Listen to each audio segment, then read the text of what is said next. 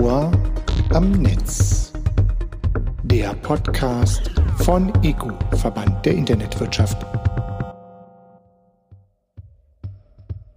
Anfang Februar 2021 hat eine umfangreiche Reform des Urheberrechts das Bundeskabinett passiert.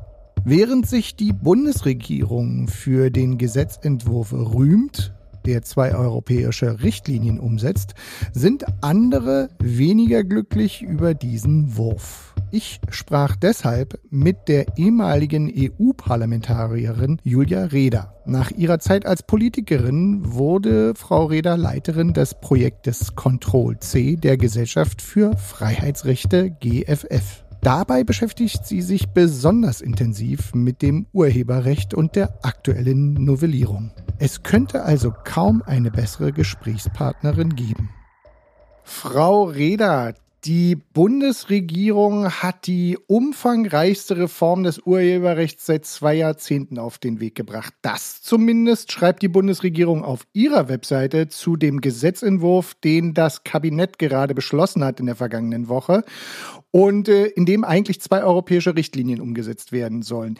Die Bundesregierung erzählt aber auch, die Reform sei nötig, weil sich Medientechnologien rasant weiterentwickelt haben mit Auswirkungen auf urheberrechtlich geschützte Werke.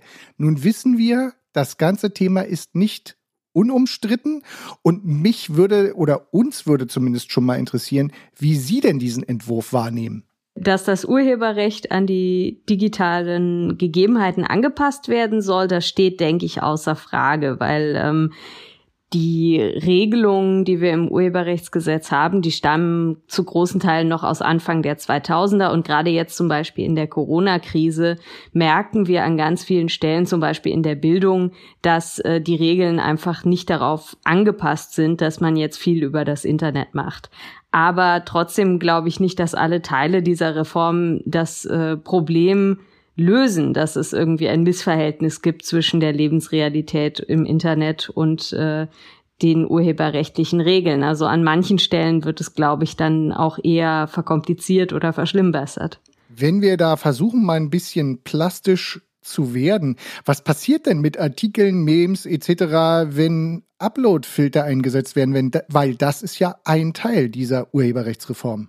Die Bundesregierung hatte eigentlich im Koalitionsvertrag vereinbart, dass es überhaupt keine Upload-Filter geben soll. Und das hat die CDU auch vor der Abstimmung über die Richtlinie vor zwei Jahren noch versprochen. Also, dass sie in der deutschen Umsetzung komplett auf Uploadfilter verzichten würden.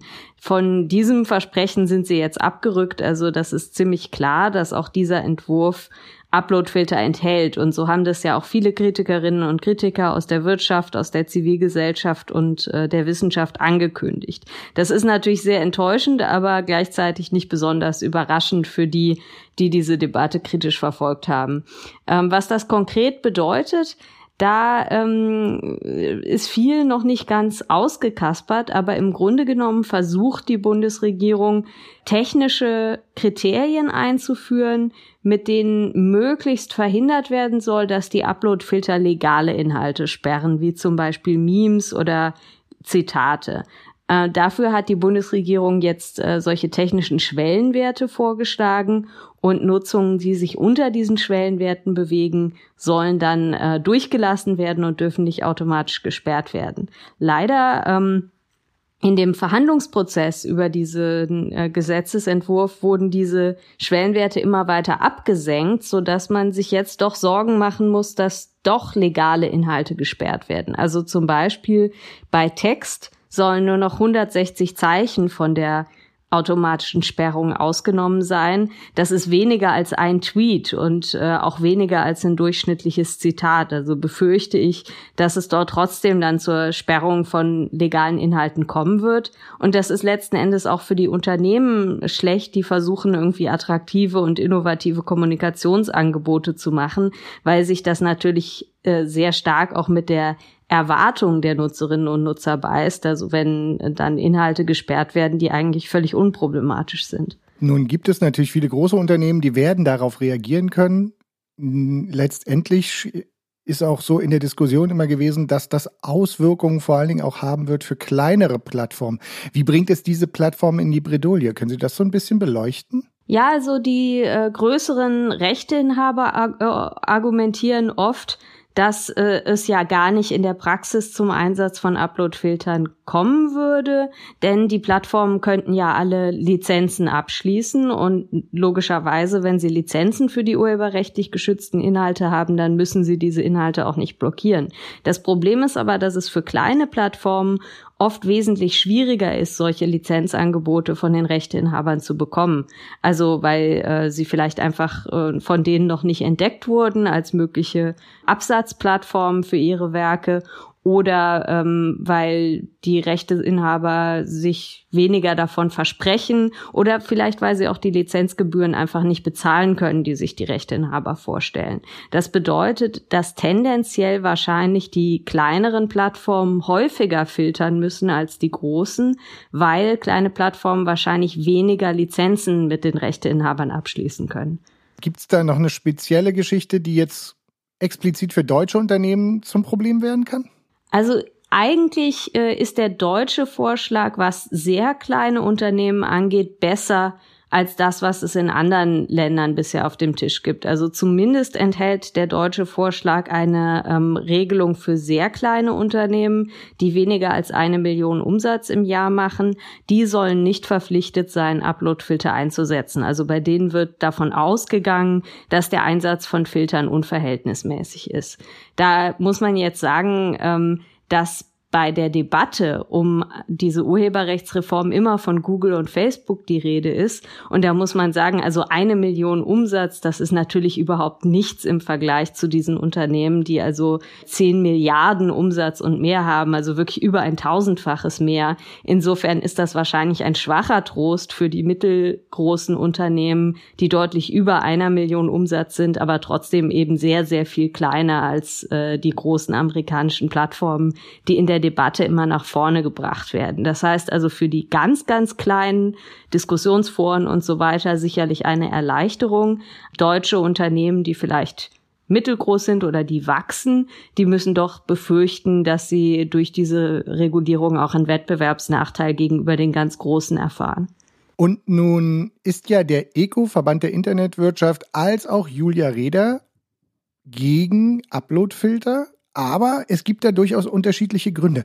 Könnten Sie vielleicht Ihre Sichtweise und Ihre Gründe noch mal ein bisschen hervorheben? Also ich mache mir besonders Sorgen um die Meinungs- und Informationsfreiheit, denn es gibt keine Uploadfilter-Technologie, die perfekt zwischen legalen und illegalen Inhalten unterscheiden kann.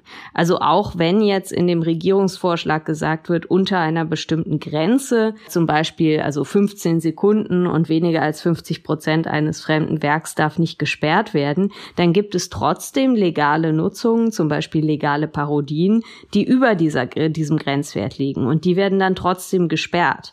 Und ich finde es nicht richtig, dass es ein Gesetz gibt, das äh, Unternehmen dazu zwingt, legale Inhalte von ihren Diensten zu entfernen. Gerade die Ausnahmen vom Urheberrecht wie das Zitatrecht oder die Parodiefreiheit sind für die Ausübung der Meinungsfreiheit, der Pressefreiheit und auch der Wissenschaftsfreiheit besonders notwendig. Wenn man auf diesen Plattformen bestimmte Inhalte nicht mehr posten kann, dann ist das natürlich irgendwie äh, eine große Einschränkung. Und wenn Sie sich hätten etwas wünschen können, wie hätte das dann eigentlich ausgesehen? Was ich mir wünschen würde, ist, dass äh, die Bundesregierung mehr Nutzung legalisieren würde, die äh, den Rechteinhabern und Rechteinhabern auch nicht wehtun. Also ähm, ich finde, da ist man einfach nicht mutig genug in einem äh, ersten Vorschlag für die Umsetzung aus dem letzten Sommer. Da gab es noch wesentlich ambitioniertere Vorschläge, wo gesagt wurde, also solche geringfügigen Nutzungen, die werden nicht nur vor automatischen Sperrungen geschützt, sondern die werden wirklich legalisiert. Denn ein großes Problem, das ich sehe bei der Durchsetzung des Urheberrechts im Internet, ist, dass eigentlich niemand versteht, was erlaubt ist und was nicht, weil die Regeln viel zu kompliziert sind. Äh, natürlich hätte ich mir auch gewünscht, dass man komplett auf das Instrument Uploadfilter verzichtet. Aber ich glaube, dieser Fehler wurde bereits äh, bei der Abstimmung auf EU-Ebene gemacht. Und das kann jetzt eigentlich fast nur noch der Europäische Gerichtshof stoppen, der auch im Herbst darüber entscheiden muss, ob Uploadfilter überhaupt mit der Europäischen Grundrechtecharta vereinbar sind. Apropos EU, Sie haben selbst als Abgeordnete im Europäischen Parlament gesessen. Wie haben Sie denn eigentlich die Entwicklung hin zu diesem aktuellen Entwurf selbst in Ihrer aktiven Zeit in Brüssel wahrgenommen? Also als ich in Brüssel begonnen habe, mich mit dem Urheberrecht zu beschäftigen, da war das Kräfteverhältnis doch noch deutlich anders. Also da haben die ähm, politischen Entscheidungsträger, zum Beispiel in der EU-Kommission, kaum sich über, auch nur Gedanken darüber gemacht, was ihre Vorschläge eigentlich für die Internetkultur bedeuten. Also zum Beispiel in dem allerersten Entwurf, da waren auch noch Uploadfilter für solche Plattformen wie Wikipedia vorgesehen, die äh, ja komplett nicht kommerziell sind und inzwischen glücklicherweise auch nach viel Protest von dieser Regelung ausgenommen sind. Ich denke, diese Regelung ist immer noch sehr problematisch, aber zumindest hat sich die Debatte insofern ein bisschen verändert, dass die Beschwerden aus der Netzgemeinde ernst genommen werden und dass jetzt in dem Entwurf auch solche Dinge drin vorkommen, wie zum Beispiel Maßnahmen gegen Missbrauch von Uploadfiltern, also gegen falsche Copyright-Claims zum Beispiel. Ähm, was aber, glaube ich, immer noch total zu kurz kommt, ist die wirtschaftliche Machbarkeit. Also wenn ich ein kleines Plattformunternehmen betreiben würde in Deutschland, dann würde ich mir diesen Entwurf durchlesen und wüsste nicht, ob das überhaupt für mein Geschäftsmodell gilt oder nicht. Also das ist immer noch ein riesiges Problem, das, äh, glaube ich, viel zu wenig in der Diskussion vorkommt. Was können eigentlich kleine und mittelständische Unternehmen technisch und organisatorisch überhaupt leisten? Und ist es das auch wert? Also ich glaube nämlich nicht daran, dass jede Plattform, die in irgendeiner Form den Upload zum Beispiel von Bildern erlaubt, deshalb auch Urheber ausbeutet. Also zum Beispiel eine Dating-Plattform basiert auch darauf, dass Leute dort Bilder hochladen können, aber in aller Regel sind das eben Bilder, die man selbst gemacht hat. Deshalb glaube ich, ist äh, leider immer noch der grundsätzliche Denkfehler, der sich von Brüssel bis hin zur Urheberrechtsreform jetzt in Deutschland durchgezogen hat, diese Idee, dass alle Plattformen irgendwie die kreativen Leistungen von Urheberinnen und Urhebern unfair ausbeuten würden. Und das ist sicherlich bei ein oder anderen Geschäftsmodell der Fall, aber bestimmt nicht bei allen.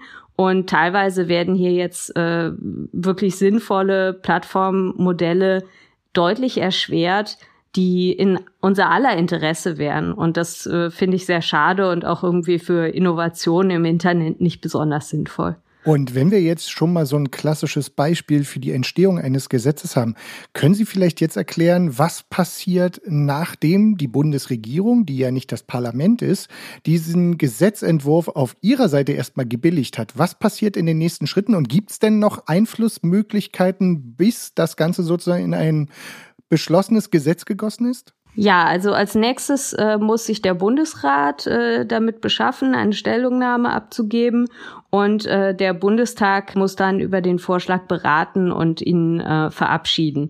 Das Ganze soll bis Juni passieren, denn bis dahin muss äh, Deutschland die Richtlinie in deutsches Recht umsetzen. Dabei kann sich schon noch einiges verändern an dem Entwurf. Also der Bundestag kann auch noch Änderungen annehmen. Insofern ähm, ist, sind da jetzt erstmal die Abgeordneten gefragt, wirklich auch die Grundrechte in diesem Vorschlag besser zu schützen. Dann kommt eben im Herbst irgendwann auch noch das Urteil des Europäischen Gerichtshofs, ob diese EU-Richtlinie überhaupt oder äh, Artikel 17, um genau zu sein, mit der Meinungsfreiheit vereinbar ist. Okay. Dann äh, sind wir schon auf der Zielgeraden. Ich danke schon mal ganz herzlich für diese ausführlichen Erklärungen. Zum Schluss versuchen wir immer noch so ein bisschen persönlich zu werden. Und in dem Fall spielt natürlich Corona blöderweise immer noch eine wichtige Rolle. Und die Frage wäre an der Stelle, wir können uns ja nun auch nicht persönlich begegnen und müssen diese Aufnahme fernmündlich machen. Welche Online-Services oder auch welches Gerät ist denn durch Corona für Sie wichtiger oder vielleicht sogar auch unwichtiger geworden?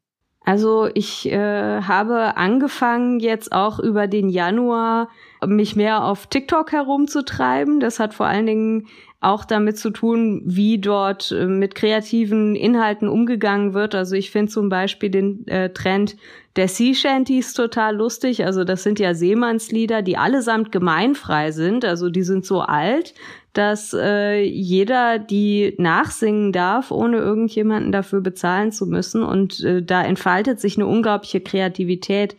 Und ich finde, das zeigt auch, wie wichtig diese gemeinfreien Inhalte sind. Also dass man eben nicht bei allem immer erst um Erlaubnis fragen sollte, sondern ähm, es auch irgendwie einen Raum geben muss, in dem man, in dem Kultur einfach der Allgemeinheit gehört.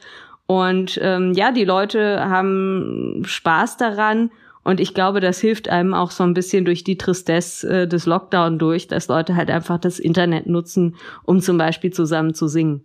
Definitiv. Singen und tanzen tun der Seele gut. Und an der Stelle ganz herzlichen Dank für dieses Interview. Und am Ende ja jeder Podcast-Produktion, die ich zurzeit mache, bleibt mir eigentlich immer nur zu sagen, bleiben Sie gesund. Danke, Sie auch. Das Ohr am Netz. Der Podcast von EGU, Verband der Internetwirtschaft.